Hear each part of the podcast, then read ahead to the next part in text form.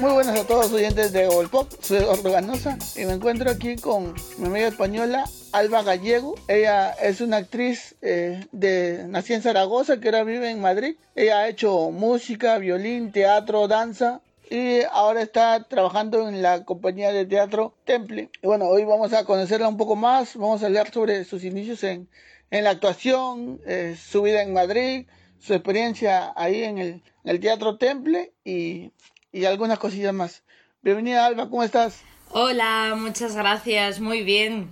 Aquí en España, que son las dos menos cuarto y ahí es muy pronto, así que buenos días, Eduardo. Sí, eh, la diferencia horaria tenemos ahí, nos, este, nos conectamos así cruzando el Atlántico nosotros, pero siempre con esta buena, buena, buena amistad que tenemos con España, eh, conocemos muchos actores, actrices, guionistas y bueno, es todo un, honor para nosotros este, estar hablando con, con Alba en Madrid. está en pleno verano, por cierto, nosotros, eh, yo acá en Lima muriendo de frío. Ah, eh, te da un poco de calor, que está haciendo, vamos, cuarenta y tantos grados. Sí, en Lima nunca llegamos a esa temperatura, pero llegamos a los 30, a lo mucho, y bueno, nos morimos de calor. Pero ahorita tenemos un frío horrible, o sea, llovizna todo el día, el clima de Lima no es muy amigable en invierno. No vemos el sol, el sol por semanas, por lo menos. que no, no, no veremos sol hasta noviembre. sé que los inviernos en otros países son diferentes. Pero bueno, Alba, cuéntanos, este, ¿cómo fue, eh, cómo es que te, te decantas por la actuación? Pues mira, yo desde pequeñita mi madre siempre ha cantado y yo siempre la iba a ver cantar y donde ella iba a cantar a Zaragoza había una parte en esa escuela que había unas escaleras y bajaba siempre gente joven y yo le decía a mi madre, ¿qué es eso, mamá? Y me decía, la escuela de teatro. Y siempre me llamaba mucho la atención y desde ahí empecé a tener curiosidad por el teatro y, y me apetecía mucho. Además, mi madre también de pequeña me ponía películas, cine de barrio, que era un programa que se emitía aquí en España donde se ponían películas clásicas y yo siempre veía a Marisol, que era una actriz, era una niña en ese entonces, ahora ya es una señora mayor, y me encantaba Marisol. Yo quería ser Marisol de, de, de, pequeña y de mayor. Y me encantaba, y así que desde pequeñita empecé a hacer teatro y ya cuando, cuando cumplí la edad eh, fui a, a la Escuela de Teatro de Zaragoza y me seguí formando. Y ahora, pues mira, lo he conseguido, soy actriz. Felicidades, sí, es, eh, todo el tema de, del arte es algo que a mí me, fascina mucho. Eh, conocer siempre a, actores y actrices nuevas es, es, muy interesante. Y bueno, este, siempre hay una primera vez eh, para, para todo momento de la vida, ¿no? Este, sí. ¿Desde cuándo es que tú, tú recuerdas que fue tu, la primera vez que estuviste en un escenario, este, ¿a qué edad más o menos? Pues mira, eh, tengo dos recuerdos. Un recuerdo es cuando yo era muy, muy jovencita, igual tenía seis o siete años, estaba apuntada en el grupo de teatro del cole y yo era la más pequeña, se apuntaba la gente mayor de sexto de primaria, de 12, 13 años. Y, como yo quería actuar, quería actuar, quería actuar, me dijeron, venga, aunque seas la más pequeña, vas a actuar. Y me acuerdo que me pusieron un delantal y mi única frase era pitas, pitas, pitas, que era como gallinas, venga, moveros, gallinas. Y, y decía, pero yo quiero que me den frase, yo quiero que me den frase. Y me dices que eres muy pequeña. Así que luego ya en el instituto pasé a hacer teatro en francés y ya allí mi profesora me decía, jo, pero tú te tienes que dedicar a esto profesionalmente. Y así fue. Y entonces mi primer recuerdo en un gran escenario fue en el Teatro Principal de Zaragoza. Hicimos un Lorca, Don Perlimplín con Belisa en su jardín. Y yo hacía de Belisa, tenía 19 años yo. Y con un actor eh, muy conocido aragonés, Mariano Anós, del que aprendí muchísimo. Y, y recuerdo perfectamente cuando se abrió el telón yo estaba ya en el escenario y me acuerdo el aire que me daba en la cara cuando se abría aquel telón y dije, no me lo puedo creer, estoy aquí, estoy subida en el teatro principal de Zaragoza. Y es una sensación que nunca se me va a olvidar. Claro, me, imagino que eh, eh, todas esas experiencias fueron reafirmando tu, tu posición para poder ser actriz. Efectivamente. Y bueno, este, ¿cuáles son, según tú, este, las cosas básicas para hacer una buena interpretación? Eh, ¿Cómo definirías eh, en tus palabras un buen actor? Wow, eh, es una buena pregunta. Em, para mí, con, todo lo que he aprendido en la Escuela Principal de Zaragoza y también en el estudio Coraza para el actor, que luego me formé ahí, aquí en Madrid, con Juan Carlos Coraza, em, para mí eh, un buen actor tiene que tener principalmente escucha. Escucha con el compañero porque yo creo que el compañero te lo da todo. Si tú estás en el compañero, tú vas a tener reacciones orgánicas, eh, vas... Y, también escucha contigo mismo, escucha con el compañero y contigo mismo. Y, y, para mí eso es un buen actor, el que también no pasa por encima de lo que le está pasando. Eh, se olvida de la frivolidad, sino que trabaja en el aquí y en el ahora y en lo que tiene en ese momento. Y utiliza su cuerpo, su voz y su mente. Y, y juega con todos los planos, con el emocional, el instintivo y, el racional. Para mí ese es el buen actor, pero sobre todo el, el que está atento y es generoso con el otro también, ¿no? Y la escucha activa, que es muy, muy importante.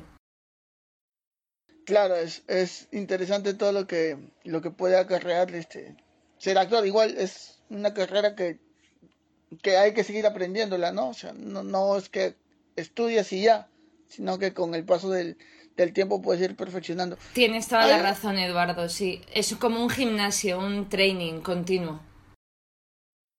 Hay algo muy interesante y bueno, esta es una pregunta que es casi popular o clásica, ¿no? Este, la llamada actuación del método. Eh, sí. Con, con estos eh, actores, bueno, recordamos a Heath Ledger, eh, o el actor del pianista, que le aplican. ¿Tú este, estás de acuerdo en este tipo de actuación? Porque es algo muy polémico. Sé que hay un montón de tipos de actuación, pero la actuación del método, este, que es, un, que es una actuación donde el actor se tiene que meter demasiado en el papel.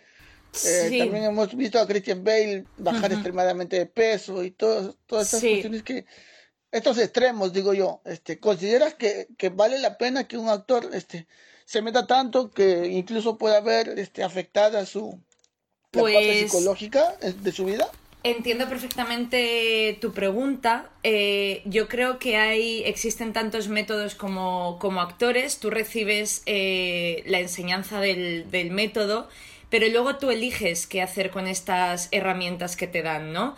Entonces, em, hay mucha gente que, que, puede estar inestable psicológicamente, otra gente más equilibrada.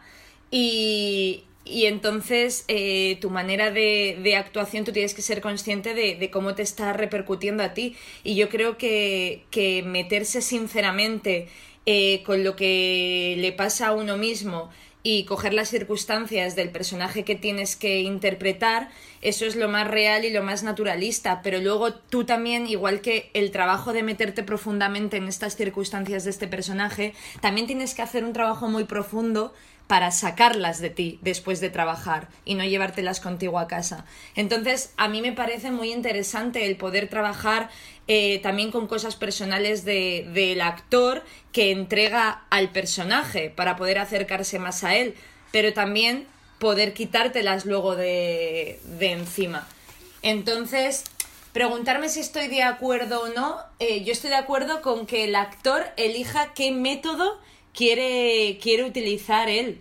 Eh, si a mí me dan un personaje que tengo que subir muchísimo de peso y eso a mí me va a hacer no tener una buena salud, pues yo tendré que elegir. Nadie me está obligando a coger ese personaje.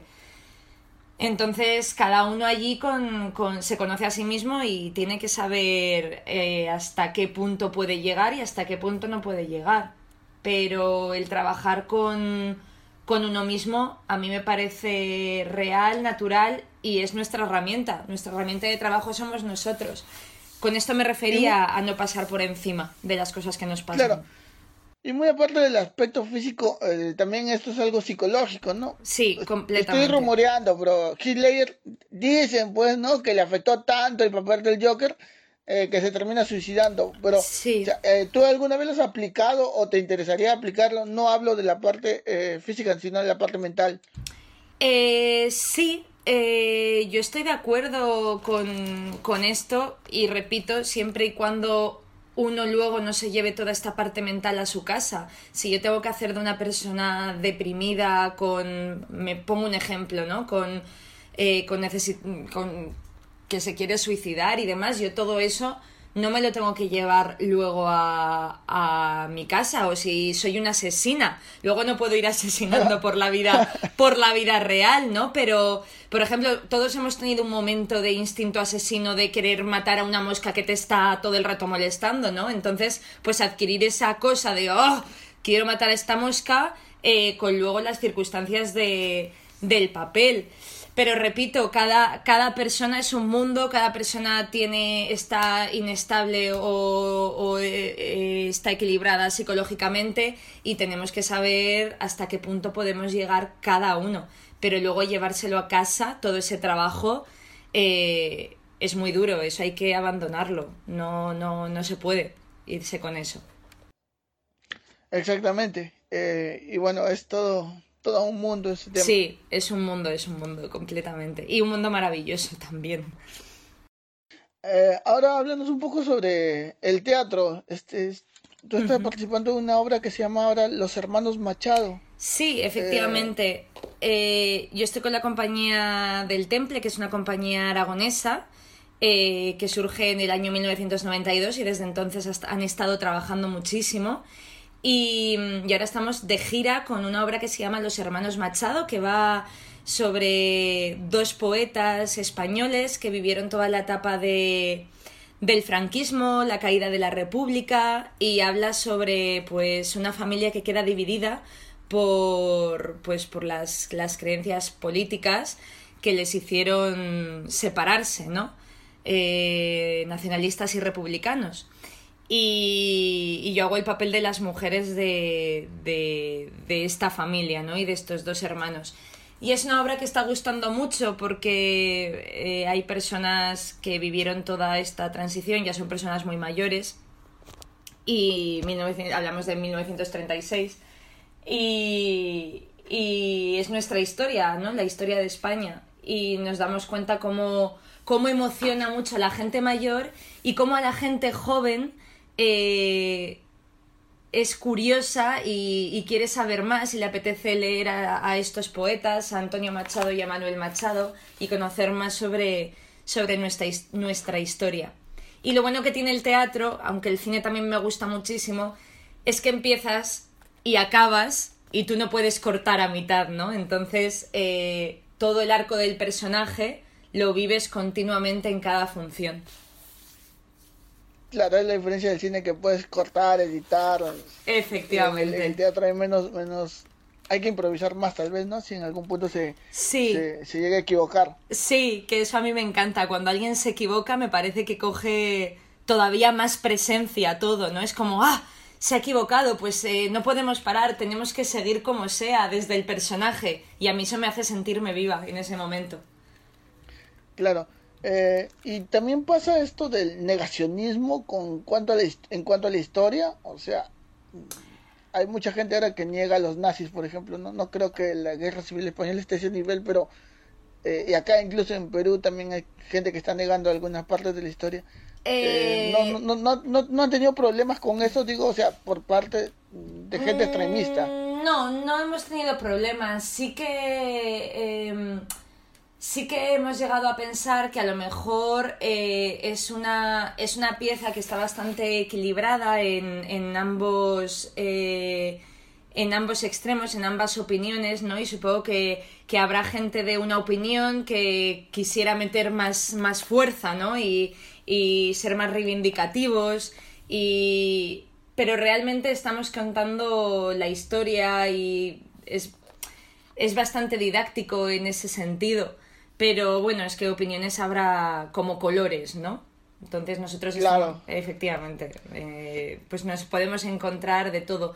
Pero no, no tengo esa parte, no me ha llegado esa parte negacionista sobre ese, sobre este tema.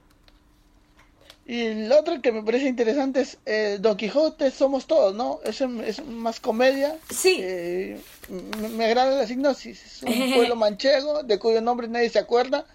Por no desaparecer para siempre. Sí. Eh, cuéntese un poco más de eso.